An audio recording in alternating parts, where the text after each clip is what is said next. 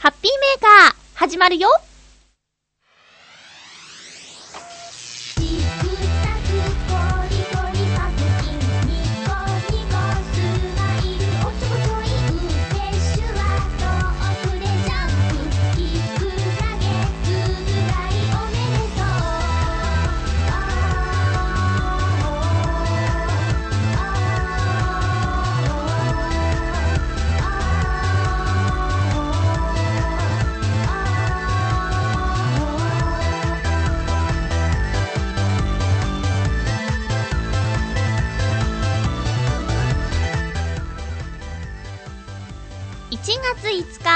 日、まゆっちょのハッピーメーカー。この番組は、ちょあへよ .com のサポートでお届けしております。新年、明けまして、おめでとうございます。2010年1回目のハッピーメーカーの放送です。今日もですね、1時間、楽しく放送ができたらなと思っております。新年のご挨拶はですね、コラボ放送でさせていただいてるんですけれども、また自分の放送の1回目となると、気合も入ってですね、しっかりやろうという気分で今いますよ。今日はテーマがですね、2010年の目標ということで、皆さんからメールいただいてます。私の目標もお話ししたいなと思います。それから年末年始のこともですね、いろいろとあったので、話さなきゃなと思っています。そんなようなラインナップで、今回のハッピーメーカー、頑張っていきたいと思いますよ。お正月なのにね、メールもたくさんいただいて、本当に幸せだなと思っています。年明け早々なんですけれどもね、あのー、楽しい話ばかりでもなくなってしまうかもしれないんですけれども、それでもまあ、えー、ハッピーな時間を一緒に過ごしましょうというコンセプトのもとに、ハッピーメーカーは2010年も頑張っていきたいと思いますので、どうぞよろしくお願いします。という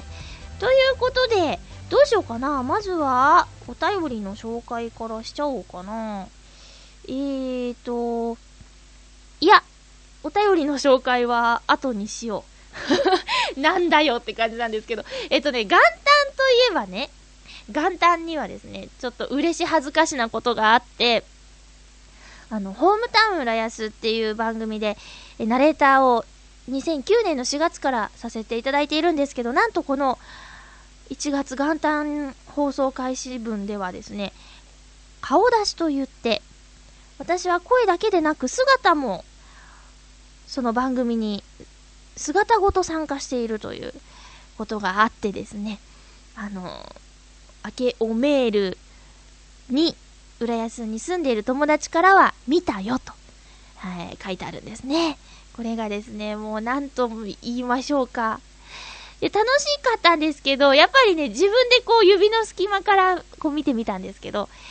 恥ずかしいですね。声だけだったら全然恥ずかしくないのに、自分の姿を見るというのはなぜにあんなに恥ずかしいんでしょうか。ホームビデオもね、結構苦手な方なんですけどね、あの放送がね、こう、まあ、狭い範囲ですけど、千葉県の浦安市限定ですけど、流れているのかと思うと、ちょっとね、ドキドキしますね。えー、見たよって、こう、カズチンとか、ヨシオンとか、めぐみさんとか、言ってましたけど、えー、感想としては、まゆちょみたいじゃなかったって言ってて、まゆちょっぽくなかったって言われてですね。まあ、確かにあの、メガネにスーツというね、えー、それは、えっと、ビシッとしてきてくださいっていう指定のもとだったんですけど、まあそうですね。ちょっとこう、ポジショニング的な感じでは、ビシッと。そのビシッとが、まゆっちょっぽくなかったよっていう感想だったのかもしれないですけれども、あの、この放送を聞いている方で、ホームタウン浦安を見られる方はですね、ぜひ見てください。遠方の方はですね、浦安に友達を作って、えー、送ってもらってください。そんなことできるんでしょうかね。でもね、この放送のためにですね、嬉しいこともあって、見たという視聴者の方がですね、これミクシー経由なんですけど、メールをくださって、あのー、僕はこの番組が好きなんですけど、こう、ゆみちゃんと陽一郎くんのね、掛け合いの邪魔にならなきゃいいなと思ってヒヤヒヤして見てたけど、楽しかったですよっていうメールをいただいて、いや、ありがたいなと思いました。私もその気持ちすごくわかるんですよ。ファンなんでね、この番組の。だから、ね、二人の空気を壊しちゃいけないなっていうのは、あの、気をつけなきゃいけない部分ではあったんでね。うん。そんなね、大層な気の使い方はしてないんですよ。二人が上手かったからなんですけどね。あとスタッフの皆さんが盛り上げてくださったから、この放送ができたんですけれどもね。いやー、楽しかったです、でも。その映像の現場の空気っていうか、大変さとかも見たしね。物取りをしている、その物取りって、なんて言うんですかね。例えば、食材はこちらですっていう時の食材を映したり、あとは出来上がった。今回はお雑煮対決っていうテーマがあったんですけど、出来上がったお雑煮をですね、こう、蓋を開けたところを取るみたいな、そういう瞬間にも立ち会えて、へーって、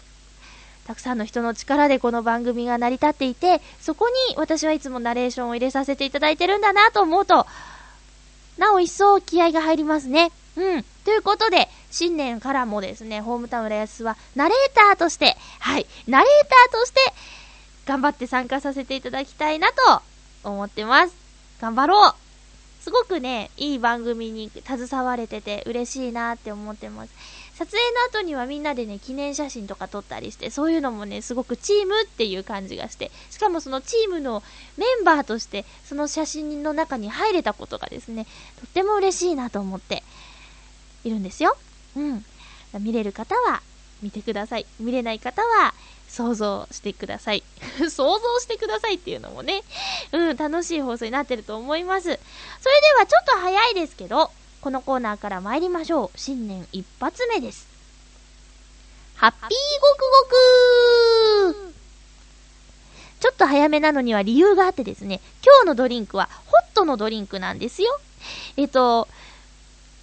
おうちカフェとかって流行ってるじゃないですか。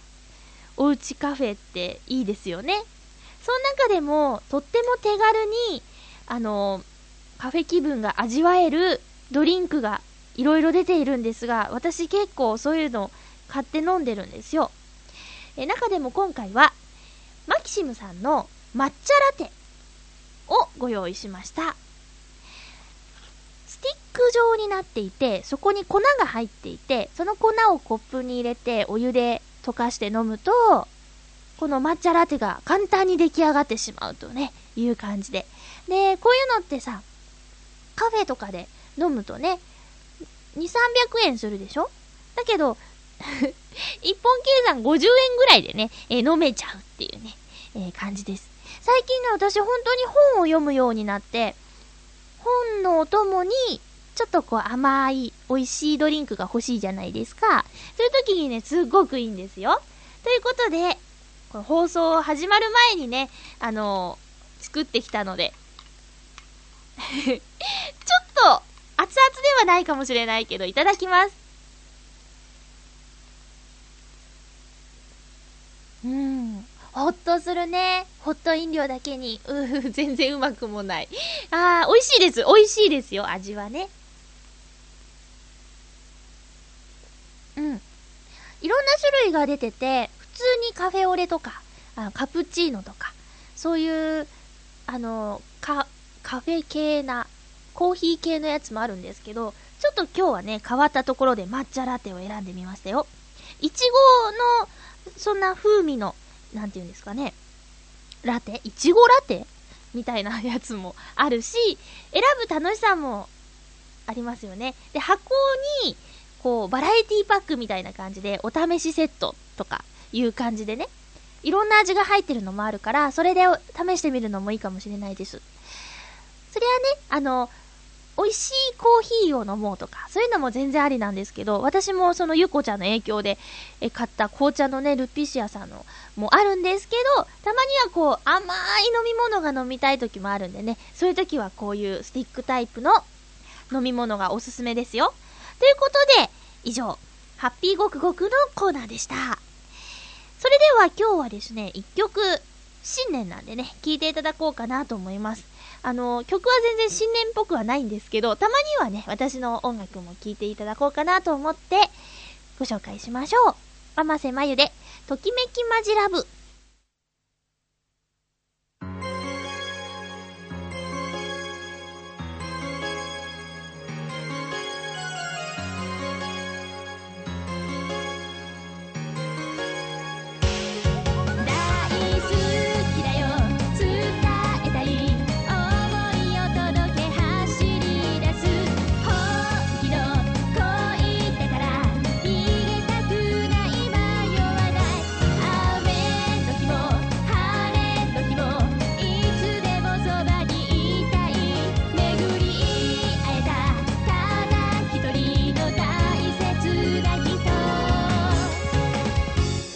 い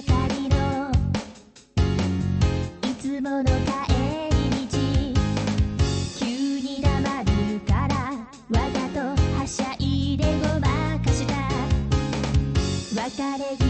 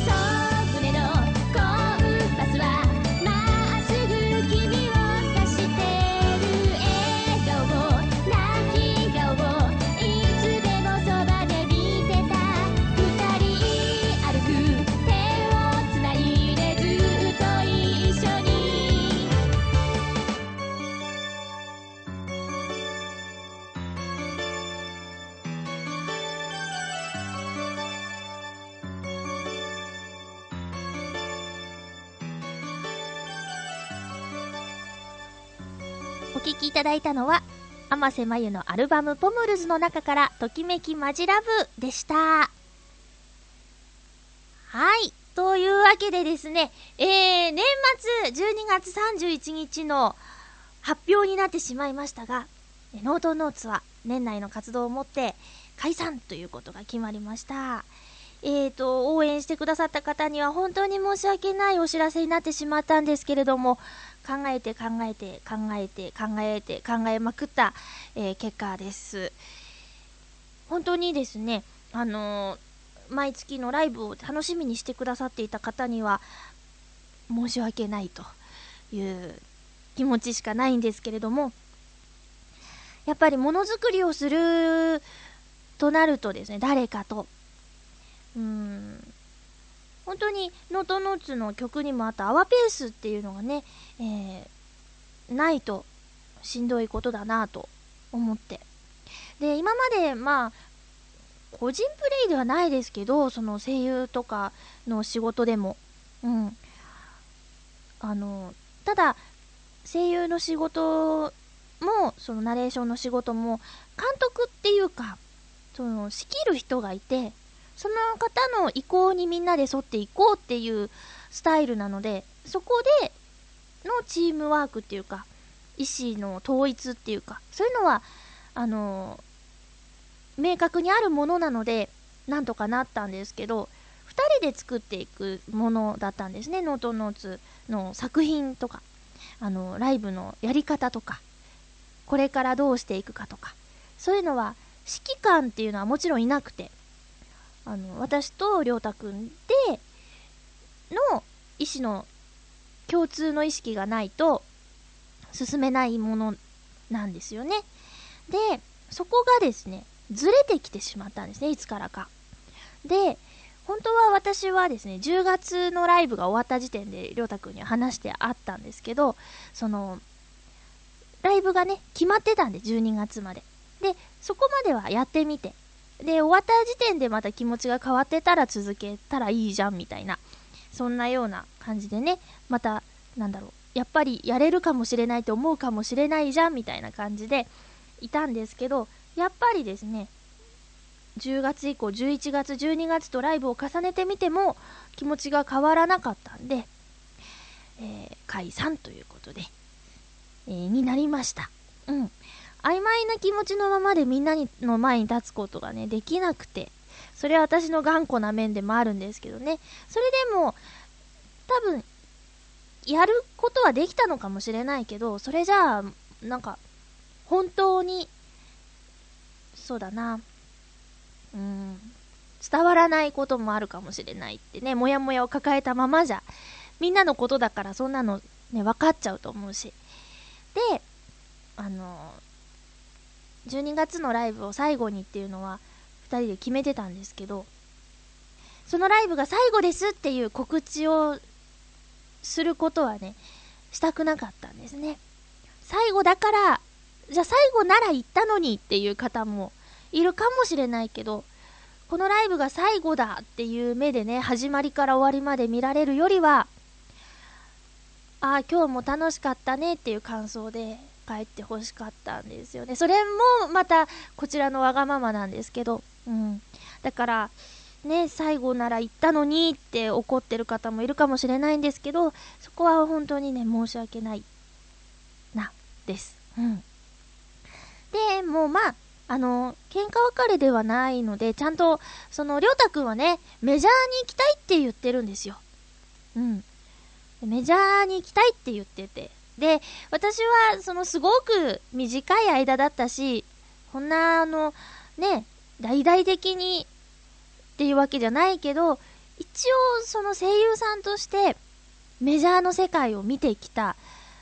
ものだから、その大変さっていうのをね、えー、一応分かってるんですよね。たった私のあれだけの活動でもすごく大変だったから、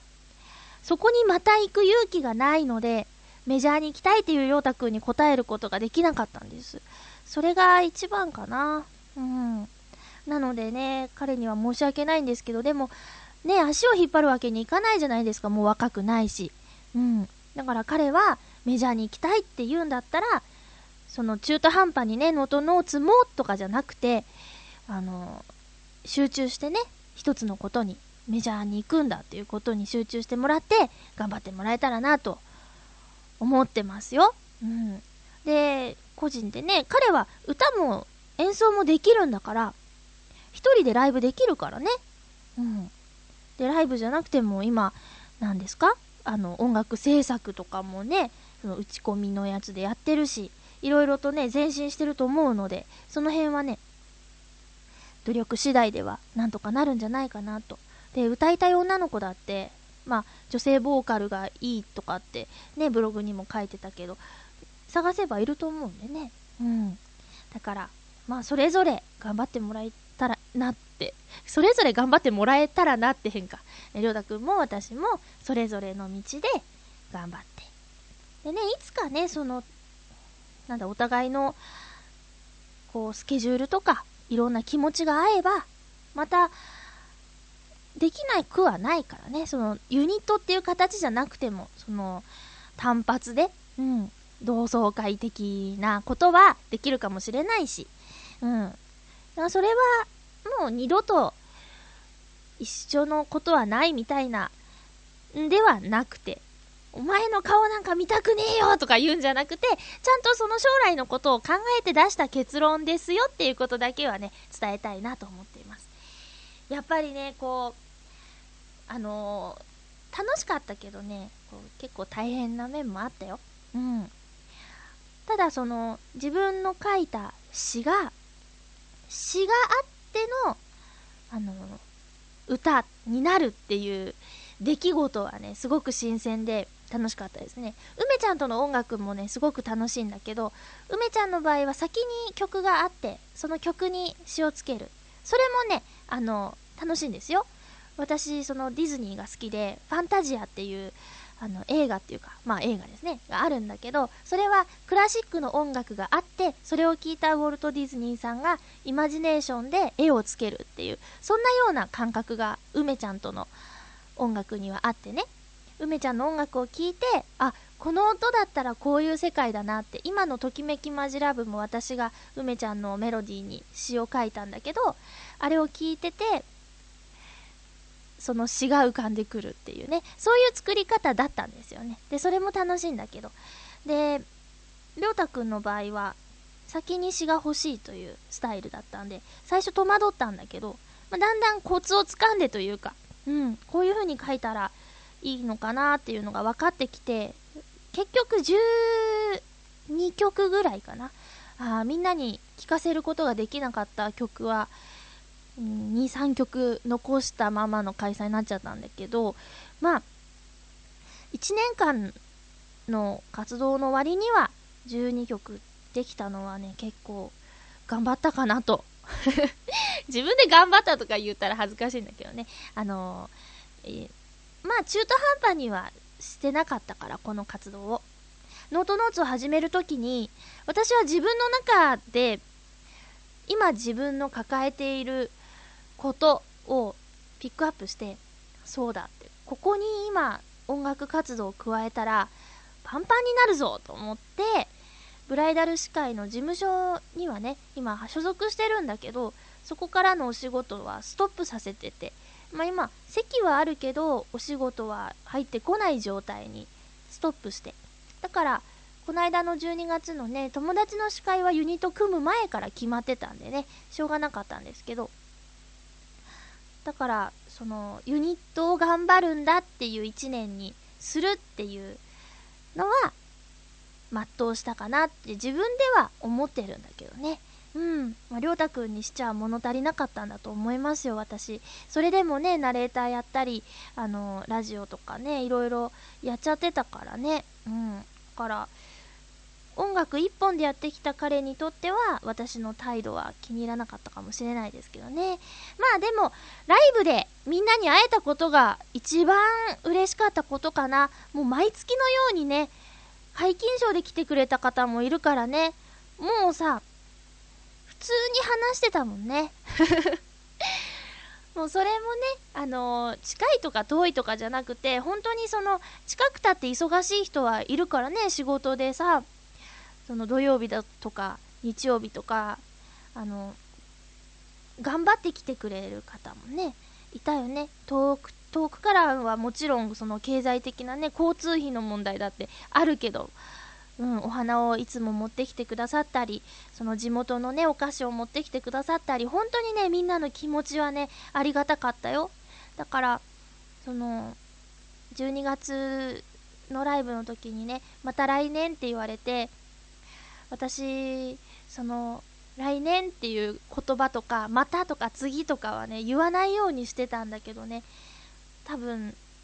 感じた人は結構いたと思うんですけど、うん。いやでも本当にその、お客さんがいないと、私たち歌う人ってライブすることがしんどいんですよ。その、交通費とかって言って今お金の話になっちゃったけど、経済的な問題でね、ライブハウスで歌わせていただくにはノルマっていうのがもう存在します。もうぶっちゃけぶっちゃけね。そうなんです。ノルマっていうのがあって。で、何名以上来ないと、こう、出演する人がライブハウスに払わなきゃいけないんですよね。まあ、でもその点は、ノートノーツは毎回お客さんがいっぱい来てくださったので、あの、私たちはライブハウスに支払うことなく、みんなのおかげで、あの、その辺の心配は全くなく、ライブができたことはすごく幸せなことなんだって。私、ライブハウスで歌ったのが今年が初めてでね、そういうこと知らなかったんだけど、あの、他のアーティストさんに聞くと、元のんさんすごいですねって、あんなに応援してくださる方がいてすごいですねって言ってくれてね。うん、だからそこはね、本当にお客さんのおかげ、えー、みんなのおかげだと思ってます。YouTube でもね、映像が流れてますけど、遠方でね、来たいけど来れない方、ライブハウスが苦手で来れない方、いろいろいたと思うんですけどもね、あの、本当にありがとう。私は歌うことは好きみたいよ。それはね、ユニットやっててね、再確認した。人前で歌うのも全然苦痛じゃないし、むしろ楽しいこと、嬉しいことです。うん、なので、また何かの形でね、歌からは離れたくないなとは思ってるんですけど、うん、まあ、何しろ私は楽器ができないのでね、その辺の問題はあるね。うん。そんな感じかな。なんか、新年一発目の放送なのにしんみりしちゃったね。えー、でも、でも楽しかった。ノートノーツは楽しかったです。えりょうたくん1月にライブするみたいだし、みんな応援に行ってあげてね。うん。ボーノでやる予定だったよね。私はそれ以降、ちょっとわからないんですけども、あの、ブログとかでライブの日程とかも発表するって前は言ってたけどね、どうなんでしょうね。うん。なので、まあ、応援に行ってあげて、ね。うん、よろしくお願いします。そこに行けばさ、あのー、リスナーさん同士また会えるかもしれないしね。リスナーさん同士が友達になったりしてるのを見るのも微笑ましかったよ。その場を奪ってしまったのはね、申し訳ない。本当にもうそ、もうそこはね、場がなくなってしまうことに関しては、謝ることしかできなくて。ごめんね。うん。まあ、ノートノーツは解散しました。うん。で、みんなの会える場所については別の方法で考えたいと思います。それは、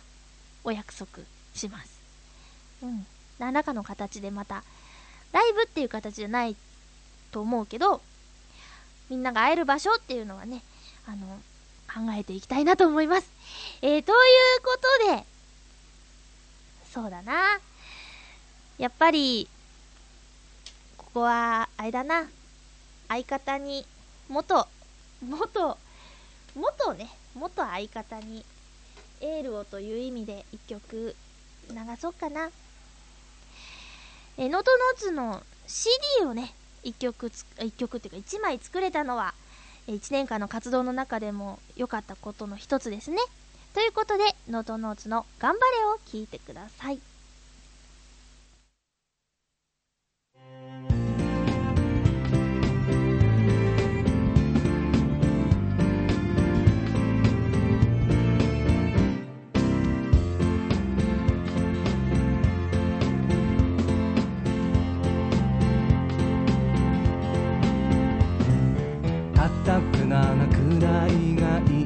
だよ。だってやりたいことだもん。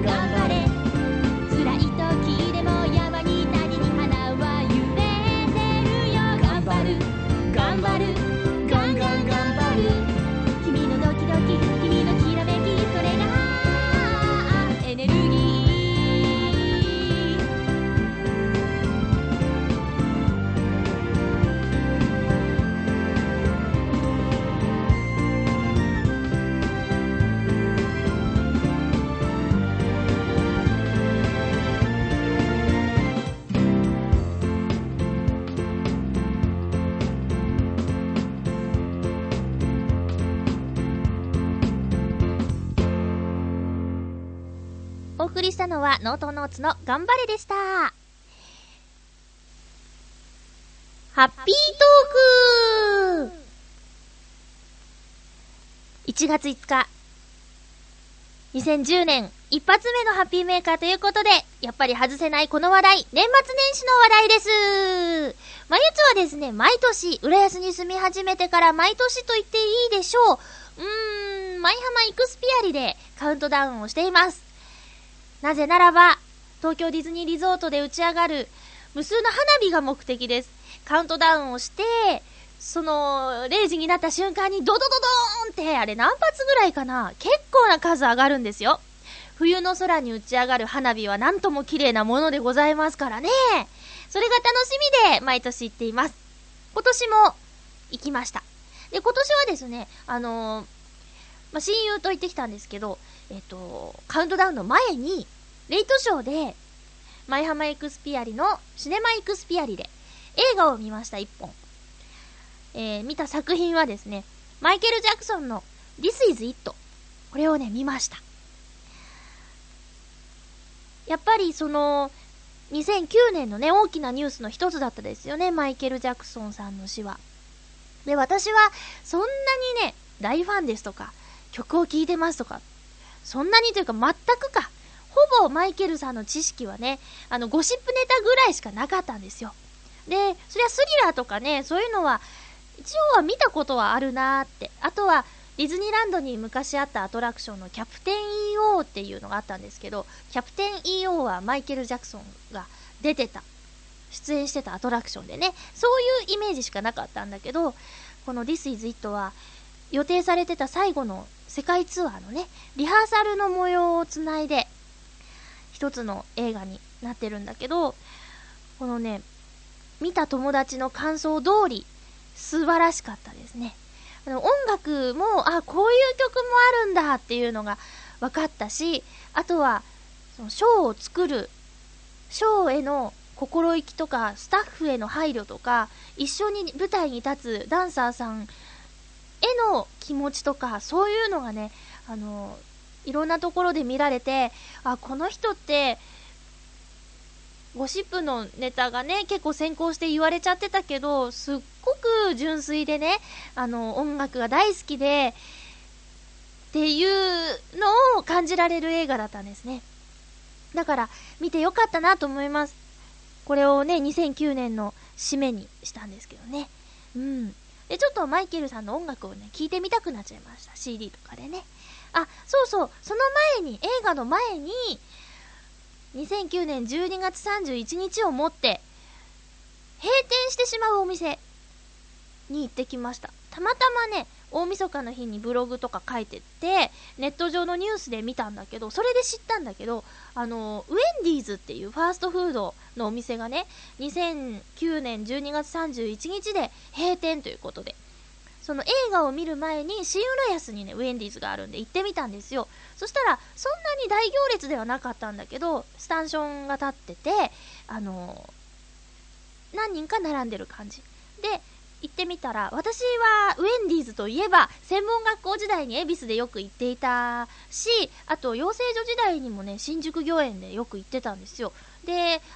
バーガーはね、ほとんど食べなくて、あそこで私が食べたものといえば、ポテトがお皿に乗ってて、そこにこう、とろーっとしたチーズがかかってて、その上にさらに、あの、お豆の入ったミートソースみたいなやつがかかってる。それがね、大好きでよく食べてて、それを食べたくて行ったんだけど、あの、品切れ状態でね、え今用意できるのはそのチキン系のハンバーガーのみですみたいな、そんなような感じで。で、もう閉店間際にね、行ったんですけど、まあ、美味しかったです。ハンバーガーね、今まで食べなかったのが申し訳なかったなって。私が食べなかったから閉店になっちゃったのかなって思うぐらいにね、今までそのポテトばっか食べててすいませんっていう感じだったんですけど、その、じゃあもう閉店ですってなった時に、あの、店員さんが見送ってくれるんですけどね、この、女の子の多分アルバイトさんかな？たちがね、こう泣いてるんですね。うわーんって。で、そ、わーって、その瞬間に立ち会ってしまって、もうちょっと早く行ってたらね、そんなね、切ない気分にもならなかったんですけど、いや、みんな大好きだったんだな、ウェンディーズと思って、私にはね、こう青春の思い出の味だったんでね、えなくなってしまうのはすごくね、悲しいですね。でも確かにこの30歳とかね、今なっちゃうと、あんまりその、マックとかもね、行かないし、その、ファーストフードのお店からはちょっと離れがちなんだけどね、えーそういう時代の流れなのかななんて思ったりしてね、切なくなっちゃいましたけど。で、そんなこんなでウェンディーズで最後の、2009年最後のご飯を食べ、えそして2009年最後の映画を見て、そしてカウントダウン。映画が終わったのが23時20分だったんですよ。だからちょうどね、その、イクスピアリの広場があるんですけど、ステージが特別に立ってて、そこで歌を聴きながら、で、花火が上がるぞっていう直前になったら、ちょっと花火ポイントに移動しながら。で、私は電波時計を持ってってたんですけど、あの、ハントダウン、だいたい20秒前からだなと思って、20秒前だと思ったら、まだカウントダウン始まらなくて、15秒前ぐらいになって、やっと20、19、18って始まって、お私電波時計だからこれ合ってんのになんて思ったけど、みんなでコールするとね、本当の1秒2秒より早くなっちゃうから、あ、そういう配慮なのかと思って。だから本当の20秒前よりもちょっと遅らせ気味の15ぐらいから19、18、17ってやった方がぴったり3210になるんだなーって。そんなことをね、今更気づきましたよ。うん。で、やっぱりね、その、周りにはいっぱいいろんな人がいてね、見に来てる人がいて、全員でね、こうコールする。そして、花火が上がる、わーって言って、明けましておめでとうとかって言い合うのがね、楽しくて。で、家にいたらね、絶対ダウンタウン見ちゃうでしょ？見ちゃうもん、私。そしたらさ、あれ、深夜の0時だとかって関係なくウィーンって放送しちゃうじゃん。で、なんとなく年越すのがね、私は嫌で。やっぱりその区切りはね、しっかり、イベント好きなんでね、あのやりたいなっていうことで、外に行って、人のいるところでやってるんですけどね。うん、楽しかったよ。そんで、その後、もうその足ですぐ、富岡八幡宮に行きました。電車がね、深夜も動いててね、本数は少ないんですけど、えー舞浜から、あの、京葉線に乗って東京駅、で、東京駅から歩いて大手町、で、東西線に乗って、門前仲町で降りて、で、富岡八幡宮に行きました。で、あの、屋台もいっぱいあったし、お客さんもいっぱいいて、参拝客っていうんですかね、あの、並んで、こう、お願いをして、えお祈りをして、そして、えーおみくじを引いたんですけど、おみくじは、大吉でした !2 年連続の大吉ですありがとうございますそれを友達に言ったら、いや、大吉ってあんまり良くないよねって言うんですよ。でね、なんで？って大吉いいじゃんって言ったら、だって、落ちるしかないじゃんみたいなね。そんなこと言うなよって思ったんですけど、まあでも、いいんです。大吉で。えー、おみくじに書いてある内容もね、割とこう励まし系のことだったんで、えー嬉しいなと思って大事に持って帰りました。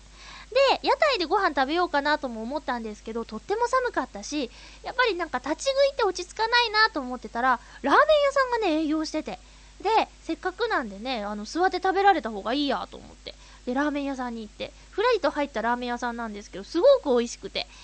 あったかくてね、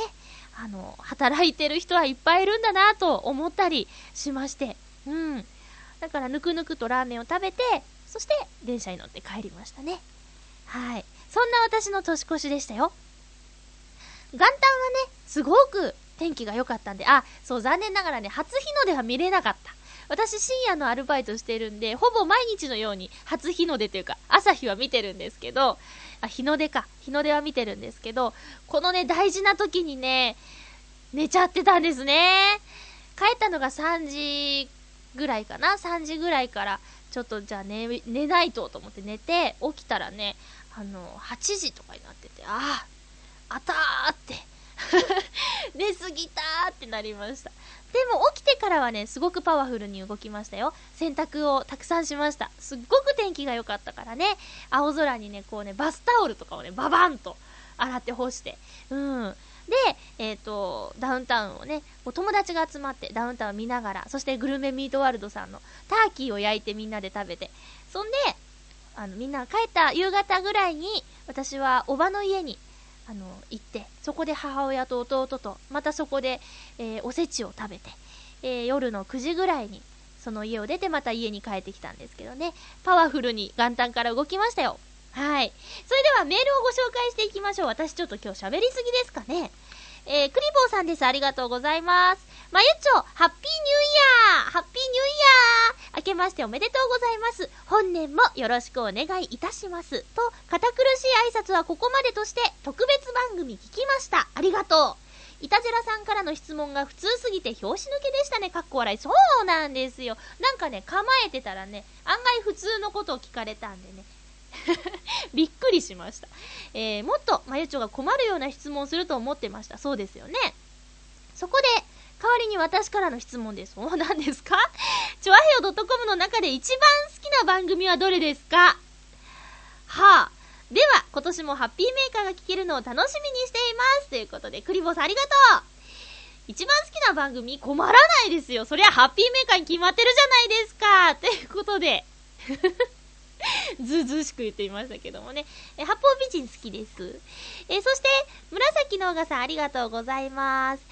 まゆちょハッピー、ハッピー、明けましておめでとうございます。明けましておめでとうございます。今年のお正月は、カウントダウン明けで初詣に行き、日の出を確認してから帰ったり、2日は遊びに出かけたりと、出かけ続けたので、3日はゴロゴロしています。お箱根駅伝とか見てます。まゆちはどんなお正月を過ごしましたか？えーとですね、元旦は今言った通り、2日はですね、あの、局長の家に行って、えー、いたじらさん、めぐみさん、そして、えっ、と、ゲストの、あ、ま、あ、いいです、いいです、いいです。まあ、収録じゃしょうがないですよね。あの、ゲストの桂ぽんぽこちゃんと一緒に過ごして、で、その収録終わった後で、みんなで焼肉に行きました。ねえ、いいでしょう。そんな感じでしたよ。えー、さて、お題の2010年の目標ですが、決めてません、かっこ笑い。いやいや、かっこ笑いじゃないよね。そうだなたくさん楽しく過ごそうにします。楽しそうなことをするのはもちろんですが、楽しいと思ってやってみると苦手なことも少し楽しくなるかもというのも込みで、な、なんか、望み薄な気がするけど、かっこ笑い。まあ、頑張ってみるので、今年もよろしくお願いします。よろしくお願いします。いいじゃないですか。たくさん楽しく過ごそう。これ私もいいな。これも欲しいな。へえ、かっこ笑いがいっぱいあるメールですね。2010年の目標。楽しく、たくさん楽しく過ごそう。すごくなんかこうリズムがた、たくさん楽しく過ごそう。たくさん楽しく過ごそうみたいな。そんな感じですね。えー、フクロウのキスさんどうもありがとうございます。まゆちょさん皆様、ハッピーニューイヤーハッピーニューイヤー新年の目標について、私は2009年は目標の8割程度しか達成できなかったので、2010年は大学へ提出するレポートの作成速度を上げるというものにします。そして第2のより困難な目標は、現在は90種類になっているソフトクリームを食べた種類で100種類を目指してみます。それでは今年もよろしくお願いします。というメッセージどうもありがとうございます。レポートの作成速度を上げる。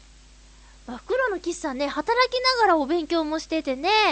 えー、なんか、ね、私なんかよりスケジュールが大変そうなんですけどね。あとはソフトクリーム。これ一度ね、こう、一覧見てみたいですね。今まで食べたソフトクリームの名前。うん。で、今90種類。そうですよ。90種類から100、100、あと10プラスするっていうのはね、結構大変だと思いますよ。被らないでね、今まで食べたもの以外のものを食べようっていう計画ですからね。これはぜひ達成してほしいですね。高尾山の力ソフト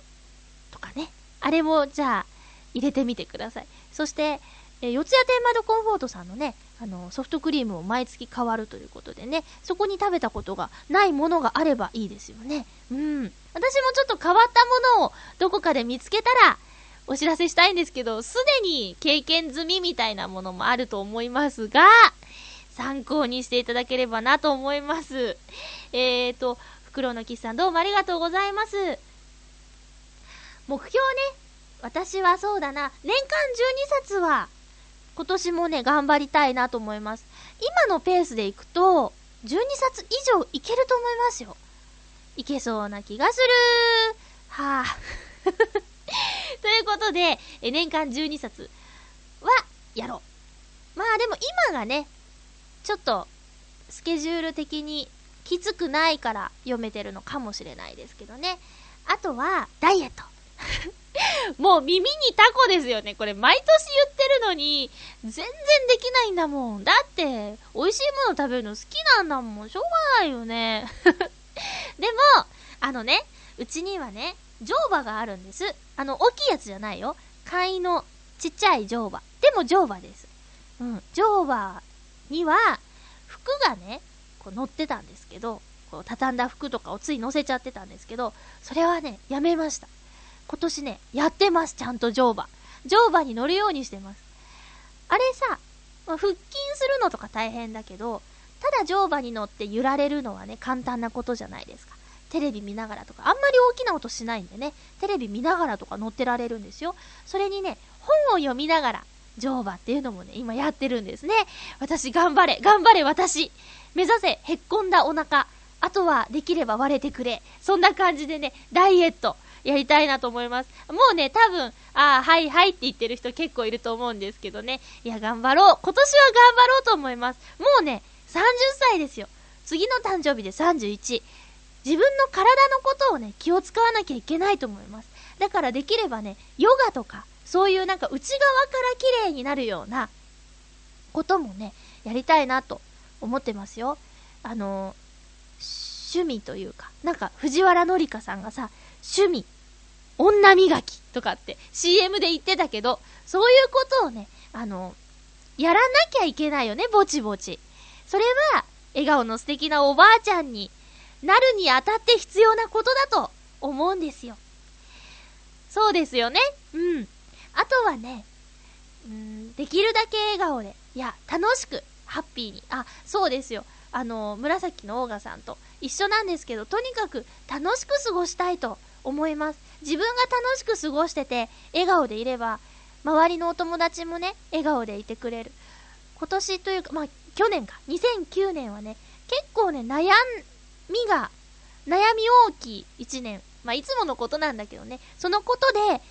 元気ないねって、あの、心配をかけたりもしてしまったので、そういうことは、できるだけしたくないからね。うん。私が、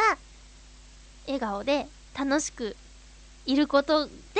周りの人を幸せにしたい。ですね。一石二鳥ですよね、それってね。自分も楽しい、周りも楽しい。うん、そのためには、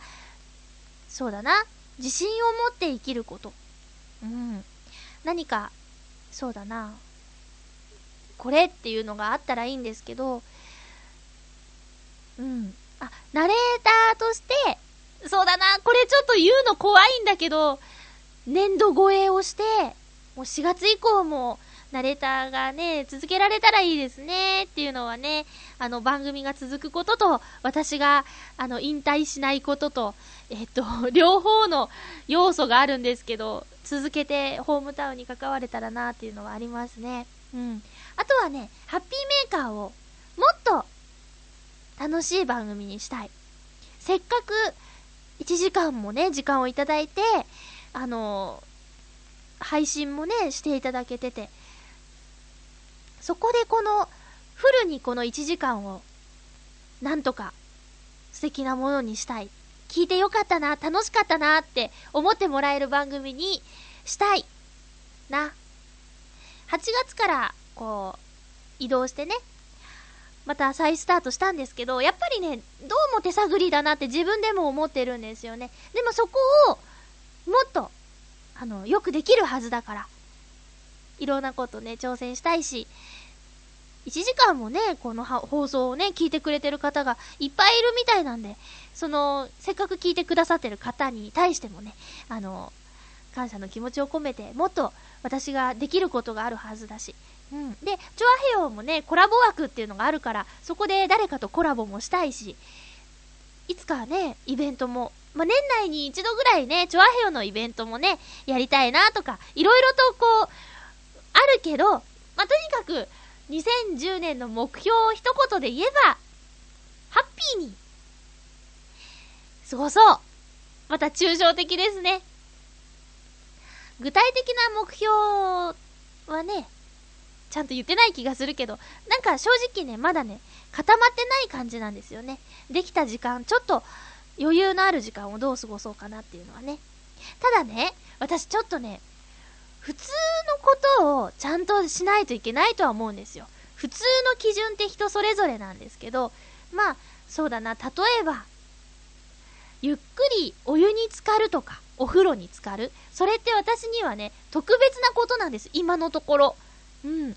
時間があるから、ちょっといい入浴剤を入れて、ゆっくりお風呂に入ろうって。その時には、あの、防水音楽プレイヤーとかもお風呂に入れて、ちょっとろうそく焚いたりとか、なんかもうすごいイベントみたいなことになってるんですよ。ゆっくりお風呂に浸かるっていうのが。それ以外の日はね、もうあの、深夜のガテン系のバイトから帰ってきたら、シャワーを浴びて、で、出て、で、寝て、で、寝て起きて、シャワーを浴びて、出勤っていう、そんな感じなんですけど、お風呂に入るって、子供の頃って毎日やってたことなんですよね。だけどこう、一人暮らしをしてユニットバスになって、まあお風呂に浸かるっていう習慣がなくなってからは、お風呂に入るっていう時間を取ることが難しくなってきてね。だけど、ねいろいろ何、結婚とかのこと考えたらさ、あの、必要なことじゃん。うん。だからね、そういう普通のこと？あとは料理を作るとか、そういう暮らしの中で普通のことは、今までよりやりたいなと思いますね。ちょっと、そうね、欲張りすぎたかな、今まで。だから、なんだろうな、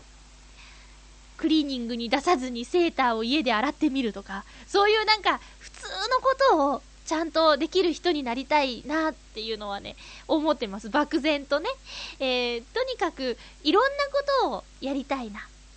うん、まあ、大人としてね、いろんなことに挑戦して、いろんなことを、あの、まだまだ学ぶこともいっぱいあるから。うん。そんな感じで、2010年も、まゆっちょはまゆっちょですけども 変わらず見守ってくれると嬉しいですね。ハッピーメーカーもですね、皆さんの支えがあってこそです。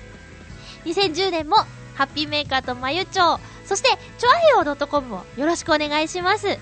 お相手は、まゆちょこと、あませまゆでした。また来週ハッピーな時間を一緒に過ごしましょうハッピー